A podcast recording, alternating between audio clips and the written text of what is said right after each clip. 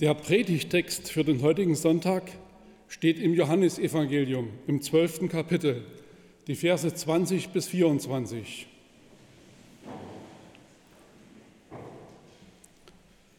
Wir möchten Jesus kennenlernen. Unter den Festbesuchern waren auch Menschen aus anderen Völkern, die Gott in Jerusalem anbeten wollten. Sie kamen zu Philippus, der aus Bethsaida in Galiläa stammte, und baten ihn, Herr, wir möchten Jesus kennenlernen. Philippus sprach mit Andreas darüber, dann gingen sie gemeinsam zu Jesus und teilten es ihm mit. Er sagte zu ihnen, die Zeit ist gekommen, jetzt soll der Menschensohn in seiner ganzen Herrlichkeit sichtbar werden. Ich sage euch die Wahrheit, ein Weizenkorn, das nicht in den Boden kommt und stirbt, bleibt ein einzelnes Korn. In der Erde aber keimt es und bringt viel Frucht, obwohl es selbst stirbt. Amen. Gnade sei mit euch und Friede von Gott, unserem Vater und unserem Herrn Jesus Christus. Amen. Vielen Dank, Holger, für diese Verse aus der Bibel. Ich möchte euch ein Stück mitnehmen in die damalige Zeit von Jerusalem. Es wurde das Passafest gefeiert, das größte Fest der Juden. Es erinnert an die Befreiung aus der Sklaverei in Ägypten. Mose musste ganz schön ackern, damit der Pharao das Volk Israel freigab und sie dann noch durch das offene rote Meer vor den Chargen des Pharao retten in die Freiheit. Dieses Fest wird jedes Jahr in Jerusalem gefeiert und damals ist die Stadt in ihrer Bevölkerung über diese Woche aufs zwei- oder gar dreifache angewachsen. Die Menschen pilgerten nach Jerusalem, füllten die Gassen, schliefen im Freien vor und um die Stadt überall. Es war ein reges Leben und Treiben. Und ich sage gleich ehrlich, nicht jeder kam zum Beten zum Passafest nach Jerusalem. Manche genossen einfach diese Ballermann-Atmosphäre. Mit Tanzen, mit Freude und Abenteuer. Einige nahmen es schon ernst und brachten ihre jährlichen Opfer im Tempel dar. Andere hakten das Gebet schnell ab, um dann fröhlich zu feiern. Jesus selber in diesem Jahr vor 2000 Jahren hob den geistlichen Grundwasserspiegel in Jerusalem um einiges. Schon sein Einzug am Palmsonntag war beeindruckend, als er auf einem Esel wie ein König durch das Stadttor ritt und Menschen Hosianna sangen, sich Psalmen zusangen, manche sogar ihr Obergewand abnahmen und es vor Jesus auf den Boden legten, sodass er wie auf einem Teppich in die Stadt einzog. In der ganzen Stadt wurde über diesen Jesus geredet was ist das für ein Mann? Und jeder hatte irgendwo eine Geschichte weiterzugeben und trat sein Halbwissen breit über diesen Propheten, über diesen Messias, über den Wunderheiler, der viele intelligente Gleichnisse und Reden von Gott zu vermitteln hatte. So lesen wir, dass es auch ein paar Griechen in Jerusalem gab. Das waren Ungläubige, keine Juden. Griechen irgendwie, die ihre Heimatreligion mitbrachten und dieses Fest in Jerusalem genossen, aber sie hörten von diesem Jesus und waren begeistert. Sie trafen auf den Gassen Philippus und sagten, ey du, du bist doch einer von den Jesus-Nachfolgern, so ein Jünger, kannst du uns nicht mal zu Jesus führen? Wir wollen ihm ein paar Fragen stellen, wir möchten ihn kennenlernen. Philippus war mit der Situation ganz schön überfordert. Er musste erstmal zu seinem Kumpel Andreas und sagen, du Andreas, da sind ein paar Leute, die wollen Jesus kennenlernen, wie kriegt man denn das hin? Beide haben sich ratlos ein bisschen ausgetauscht, sind dann zu Jesus selber gegangen und haben ihn gefragt, Jesus, wie kriegen wir denn das hin? Da wollen irgendwelche gottlosen Menschen dich kennenlernen. Und jetzt erwarte ich ja von Jesus, dass er sagt, Mensch Jungs, mietet mal so ein Obergemach, irgend so ein Zimmer in Jerusalem, besorgt einen Kasten Bier und ordentlich Essen, dann machen wir einen Abend zusammen. Das haben wir doch schon öfters gemacht mit den Zöllnern im Lande. Ihr wisst doch, wie das geht. Und dann machen wir so einen schönen Abend, reden über alles. Die Leute können ihre Fragen stellen und ich erzähle ihnen von Gott, seiner Liebe und wie man Frieden mit Gott findet. Nein, ihr Lieben, Pustekuchen, sowas antwortet Jesus nicht, sondern er sagt den beiden Jüngern, der Menschensohn muss erhöht werden. Jetzt ist die Zeit gekommen. Menschensohn ist ein komischer Begriff, der uns heute fremd vorkommt, so ähnlich wie der Begriff Messias, der Gesalbte. Diese Begriffe verwandten Propheten im Alten Testament, um einen ganz besonderen Menschen äh, vorherzusagen, den Gott schicken wird, um etwas Neues anzufangen. Und Jesus behauptet von sich, dass er der Messias ist, dass er der Menschensohn ist, von dem da im Alten Testament gesprochen wird. Und jetzt wird alles offenbar. Und dann holt er zu diesem kleinen Gleichnis aus, zu der Bildrede von diesem Weizenkorn. Und sagt, das ist wie bei einem Weizenkorn. Wenn du das nicht in die Erde wirfst, ja, dann verkümmert es und bleibt es allein. Aber wenn du es aussäst, dann platzt es da auf, dann opfert es sich selbst, aber die ganzen Nährstoffe und die ganze äh, Wissensspeicher in diesem Getreidekorn schieben nach unten die Wurzeln nach oben den neuen Getreidehalm und der bringt neues Leben und viel Frucht und eine pralle Ehre mit neuen Weizenkörnern. Und das muss geschehen, sagt Jesus.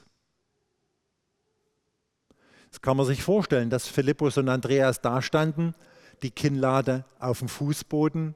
Sie haben nicht richtig kapiert, was Jesus denn damit sagen will und was sie jetzt mit den Griechen machen sollen. Fünf Gedanken sind mir gekommen. Vielleicht willst du zu Hause am Mittagstisch noch weiter diskutieren. Erstens, Jesus hatte Ausstrahlung, dass Fremde ihn kennenlernen wollten. Jesus hatte so eine Ausstrahlung, dass fremde Menschen ihn kennenlernen wollten. Jesus hatte eine Kraft. Jesus, der Name bringt Heilung und Versöhnung. Wenn Jesus mit Frauen sprach und er sie gleichberechtigt wie alle Männer ansprach.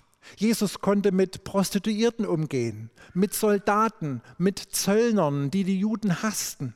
Jesus konnte mit allen Menschen umgehen und sie gleich anpacken und auf jede Fangfrage weise antworten. Das war begeisternd.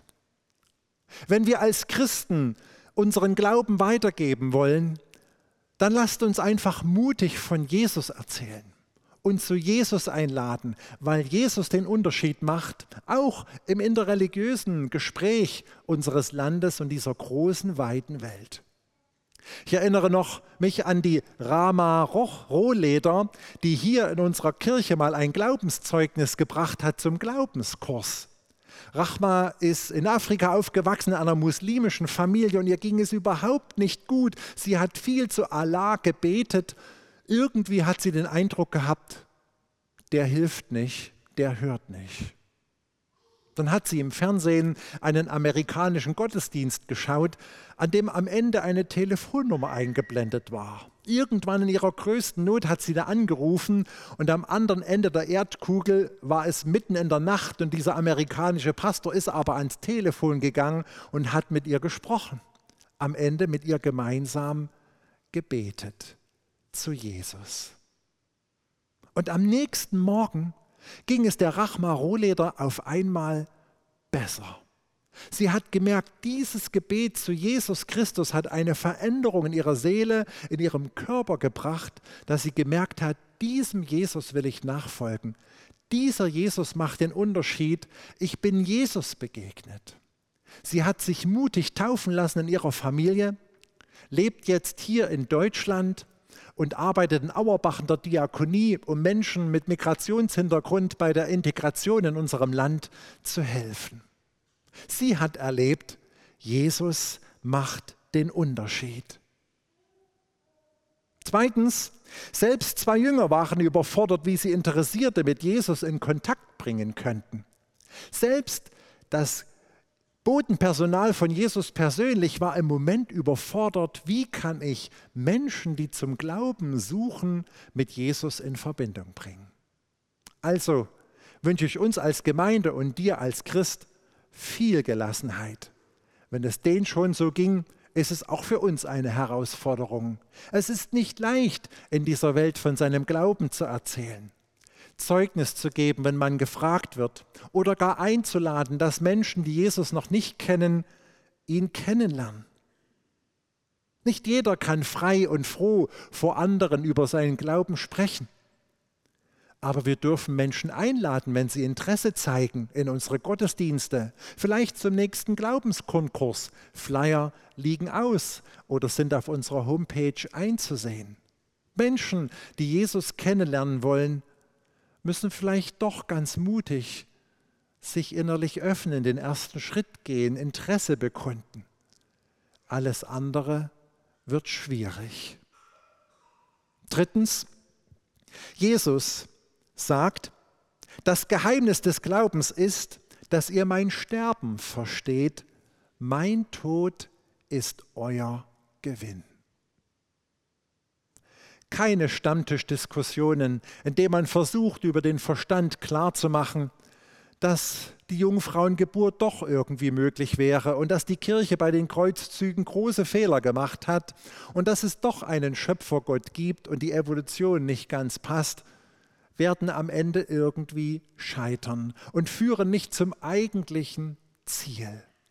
Jesus sagt, ihr müsst begreifen, das Geheimnis des Glaubens, das im Tod und im Sterben des Menschensohnes, des Messiases, von Jesus Christus zu finden ist. Erst wenn wir uns vor dem Kreuz Jesu niederknien und sagen, ich begreife es nicht, Jesus, dass du auch für mich am Kreuz gestorben bist, dass du meine Fehler wieder gut gemacht hast, dass du mich vor Gott gerecht machst. Aber ich nehme es an, wenn du es mir schenkst, denn ich möchte zu dir gehören und danke dir. Wenn man dieses Erlebnis nicht hatte, hatte diese eigene Demütigung, das Brechen allen Stolzes, diese Erkenntnis, dass dieses Opfer Jesu mein Heil bedeutet, dann werden wir den christlichen Glauben nicht in seiner Tiefe begreifen. Und wir merken, bei aller Mission und Evangelisation bleibt es ein Wunder Gottes, wenn Menschen dieses Geheimnis des stellvertretenden Leidens und Sterbens Jesu verstehen. Viertens, nicht höher, weiter, schneller wirkt im Reich Gottes, sondern das Opfer. Ganz entgegen dieser Welt, wo man manchmal den Eindruck hat, es wird immer schneller, die Schlagzahl immer größer, ich muss mich mit meiner Bewerbung meinem Arbeitgeber anbieten, manchmal sogar anbiedern, damit ich die Stelle bekomme. Und dann werde ich nach meiner Leistung eingeordnet und wieder rausgekickt oder eine Etage tiefer gesetzt, wenn ich die Leistung nicht schaffe. Viele in unserem Land atmen etwas aus, trotz dieser Corona-Pandemie und ihrer Schwierigkeiten, dass die Schlagzahl mal ein bisschen zurückgegangen ist, etwas mehr Ruhe in dem ganzen Wirtschaften herrscht. Gottes Reich lebt ganz anders. Nicht von den Zahlen und immer mehr, sondern von der Liebe und dem Opfer. Die Liebe, die sich für den anderen hingibt. Die Griechen, die damals so am schönen und philosophischen Denken orientierten Menschen, die sollen lernen, sagt Jesus durch die Blume, bei Gott zerbricht manchmal das Schöne. Bei Gott gehen eure philosophischen Winkelzüge nicht immer auf. Ihr erkennt nachhaltige Frucht im Leiden und Sterben Jesu, dass das Opfer am Ende Gewinn bedeutet. Für die Griechen war das eine Torheit. Das schrieb selbst Paulus in seinem ersten Korintherbrief. Die konnten nicht verstehen, dass ein Gott sterben soll. Ich erinnere an Christoph Blumhardt, der große Prediger aus Baden-Württemberg, der rammelvolle Kirchen hatte, sodass man die Kirchentüren und Fenster auflassen musste, damit noch die Menschen, die nicht reinpassten, draußen zuhören konnten, wenn er predigte. Er wurde mal gefragt, wie es denn kommt, dass er so viel Zulauf hat. Und da hat er diese Delegation geschnappt, ist mit ihnen in seiner Kirche eine Etage tiefer gegangen und hat einen Raum da unten geöffnet. Und da sah man eine Beterschar, die permanent leidenschaftlich während der Gottesdienste gebetet hat. Und Christoph Blumhardt sagte, wegen diesen Menschen hier kommen die Leute und begegnen dem Geheimnis des Kreuzes und der Auferstehung Jesu. Gebet, das Opfer, das im stillen Gott sucht, selber auf die Predigt verzichtet, damit anderen der Groschen fällt. Oder ich erinnere an die Therese Neumann von Connersreuth. Kennt die jemand von euch? Therese Neumann aus Connersreuth. Also man kann sie gerne mal googeln. Man kann sich auch ins Auto setzen, 45 Minuten fahren nach Connersreuth in Oberfranken. Dort gibt es ihr Haus, ist ein kleines Museum, kann man besuchen. Da gibt es auch Führungen. Man findet auf dem Friedhof dort auch das Grab mit sehr vielen Erinnerungstafeln. Die Therese Neumann von Connersreuth hatte um den Ersten Weltkrieg rum über 30 Jahre die Stigmata Jesu am eigenen Leib. Also die Wundmale, die Jesus am Kreuz hatte, Löcher in den Händen und Füßen und auch in der Seite. Und jeden Freitag haben diese Wunden wieder geblutet. Sie ist beobachtet worden von vereidigten Krankenschwestern und von Ärzten. Das wurde alles wissenschaftlich niedergelegt. Da gibt es auch einen Film auf YouTube.